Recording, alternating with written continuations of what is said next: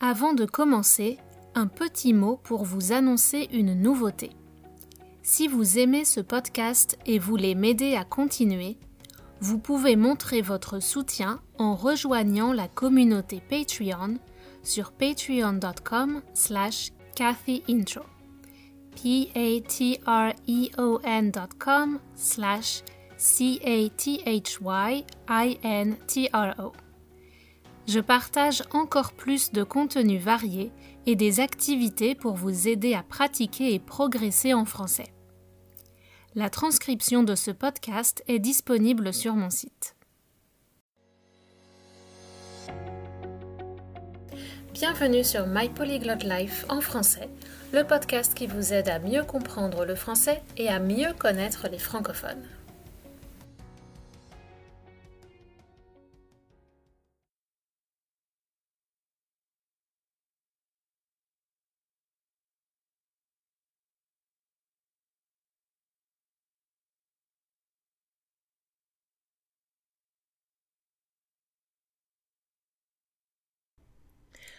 Bonjour, dans les épisodes précédents, je vous ai parlé de l'architecture globale du système scolaire français, de la maternelle au doctorat, en passant par tous les échelons, maternelle, primaire, collège, lycée, université ou grandes écoles et filières courtes.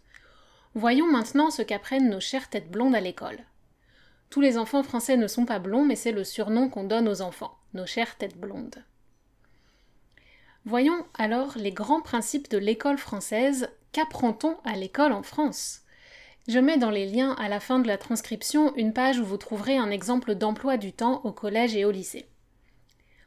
L'emploi du temps, on parle aussi de planning. En fait, c'est tous les rendez-vous et toutes les choses organisées que vous devez faire dans une semaine ou sur une période de temps donnée. Je vous avais donné à peu près les horaires dans l'épisode précédent, mais je ne vous avais pas donné un exemple, donc c'est fait maintenant. Alors l'école française a pour mission d'éduquer des citoyens responsables qui seront des membres actifs de la vie de la communauté. C'est-à-dire qu'elle doit s'assurer que les Français savent lire et écrire, qu'ils peuvent comprendre le monde autour d'eux et avoir des interactions sociales cordiales et professionnelles. Pour cela, les matières enseignées dès l'école primaire sont le français et les mathématiques, l'histoire et la géographie, l'éducation physique, les arts, dessin, musique, et les sciences naturelles. Il y a aussi l'éducation civique, comme ça s'appelait quand j'étais petite, mais je crois que ça a changé de nom, maintenant ça s'appelle le vivre ensemble, mais on trouve encore éducation civique aussi.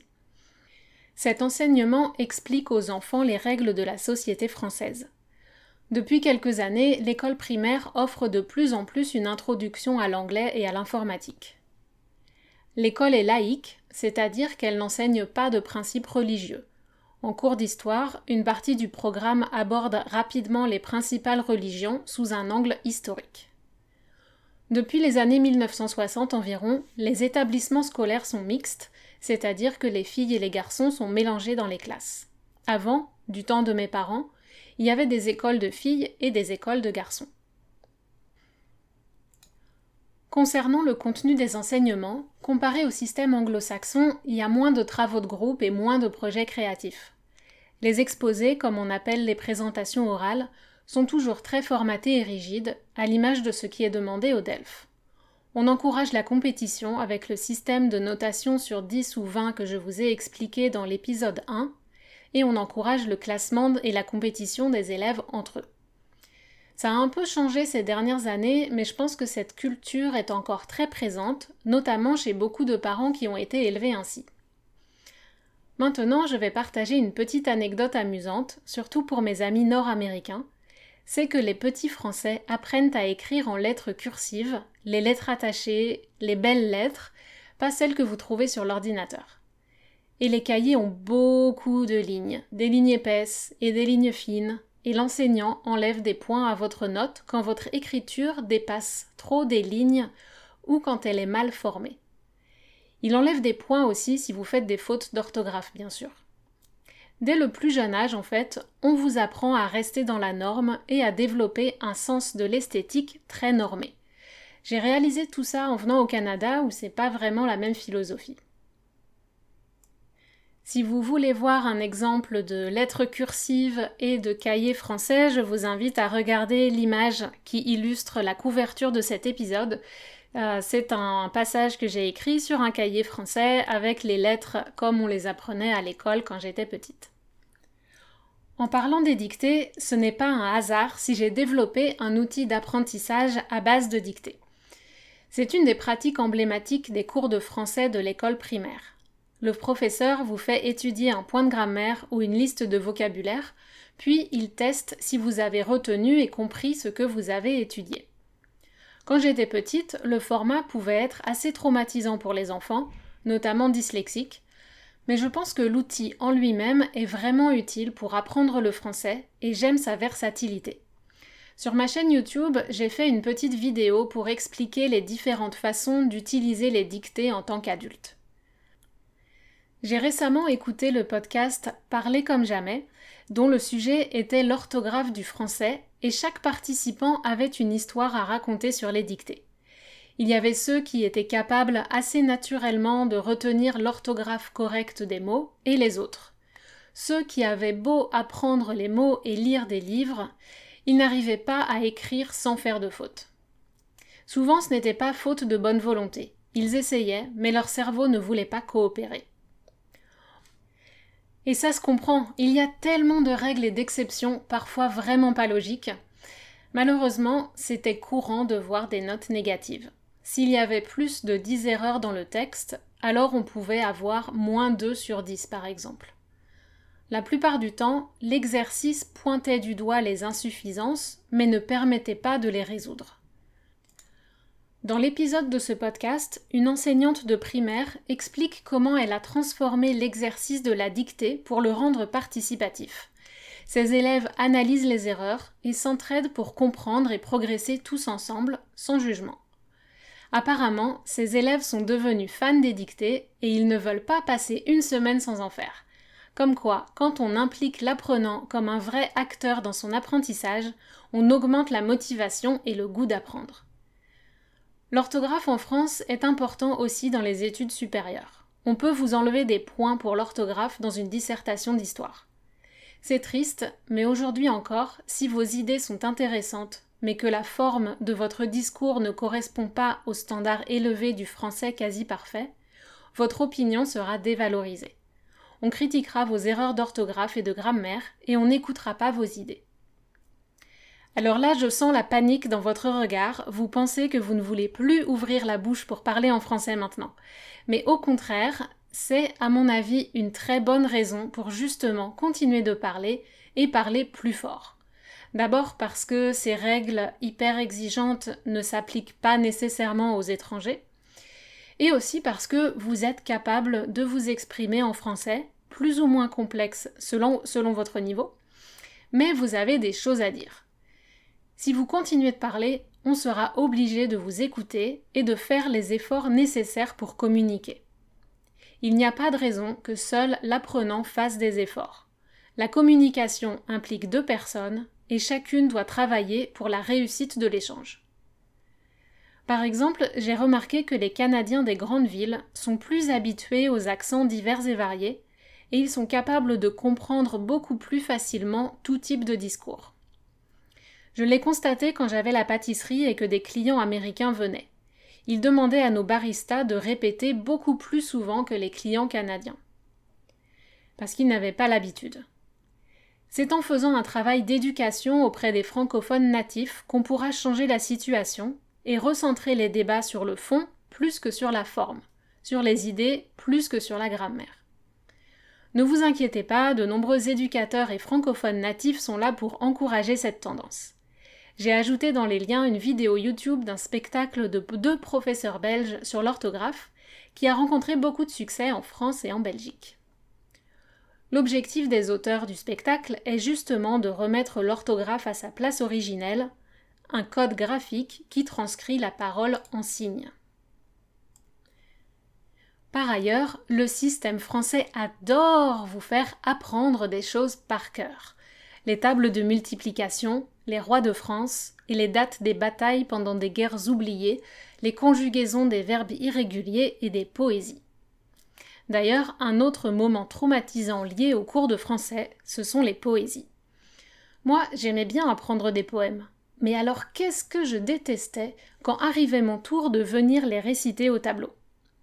Imaginez-vous un petit enfant timide, tout seul sur l'estrade, le maître ou la maîtresse à son bureau, avec son stylo rouge en main, guettant la moindre erreur, tous vos camarades aux aguets aussi, attendant peut-être le moment où ils vont pouvoir relâcher la tension et se divertir en se moquant de vous.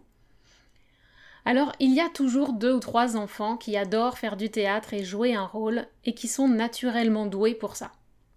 Et puis il y a tous les autres. Vas-y, récite, parle plus vite, parle moins vite, fais un effort, ou des réflexions comme Tu n'as pas appris ta poésie, tu n'as pas fait tes devoirs. Mais tu comprends ce que tu dis ou pas? Une personne expatriée en France m'a raconté cette semaine comment son fils avait beaucoup travaillé pour apprendre un poème, comment il était stressé avant d'aller à l'école le jour de l'interrogation, et comment il avait tout récité à la perfection.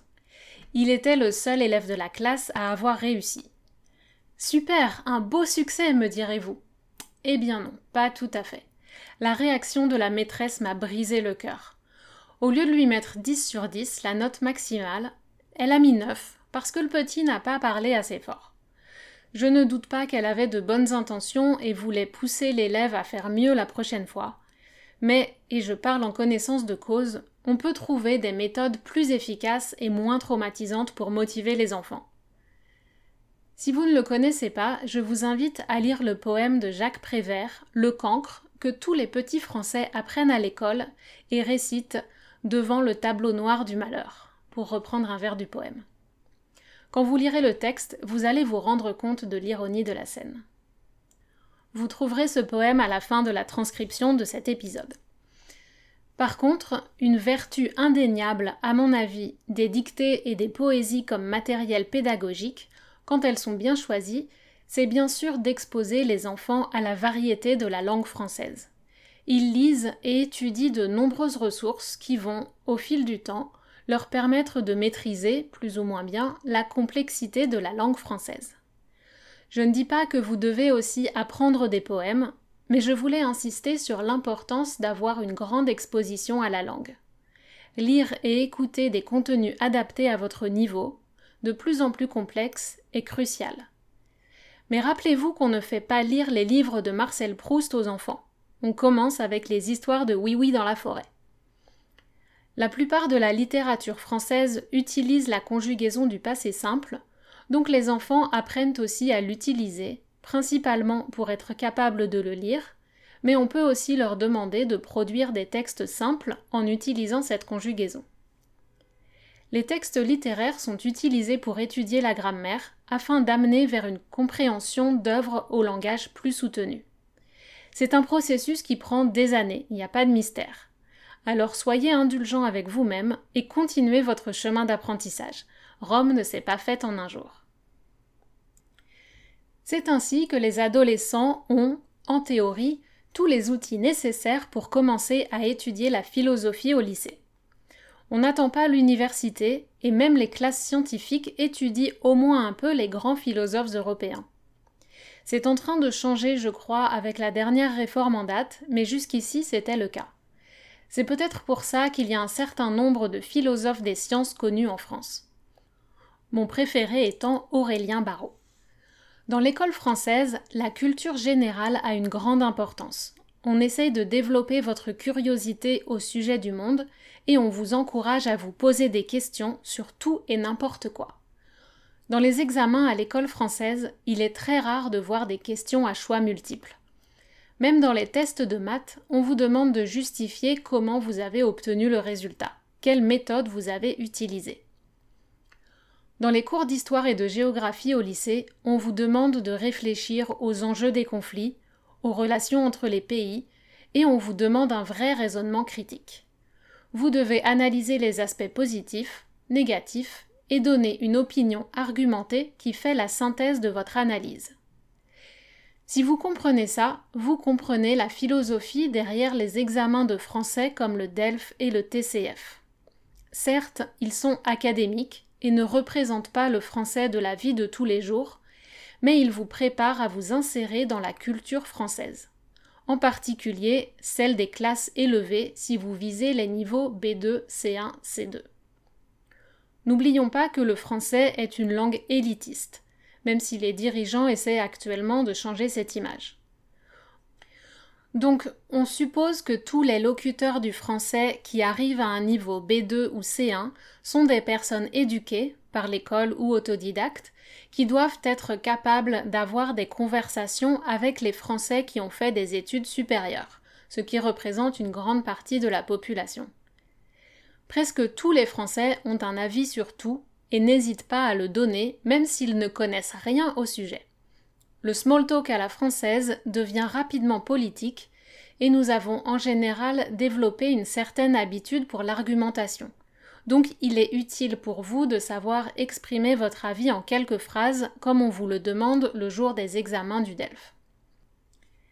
Si on voulait schématiser, caricaturer, la langue française traditionnelle est bavarde, nuancée et intellectuelle, tandis que la langue anglaise en tant que lingua franca des échanges internationaux est fonctionnelle. Elle va droit au but de façon synthétique. Ne cherchez pas plus loin pourquoi vous avez souvent plus de difficultés avec le français qu'avec l'anglais, et pourquoi vous ne pouvez pas comparer l'apprentissage des deux langues. Avec l'arrivée de nouveaux enseignants et professeurs, plus jeunes, formés à des pédagogies plus interactives, l'enseignement est progressivement en train de changer, mais l'expérience de votre enfant à l'école dépend vraiment de la philosophie personnelle de l'enseignant et de ses connaissances sur les mécanismes d'apprentissage révélés par les études en neurosciences des dernières années. Alors j'ai beaucoup parlé des cours de français parce qu'ils sont liés à votre propre expérience, donc je pense que c'était important d'en parler. J'avoue que mes souvenirs concernant les autres matières sont beaucoup plus flous et je pense aussi que la différence avec les autres pays est moins importante que sur les cours de français. Mais ce n'est qu'une supposition. La semaine prochaine, j'aborderai la question de comment ce système qui prône l'égalité des chances républicaines renforce en fait les inégalités de genre et de classe qui existent dans la société. Voilà, si vous aimez ce podcast, n'oubliez pas de vous abonner et d'en parler autour de vous, et je vous dis à très bientôt sur My Polyglot Life en français.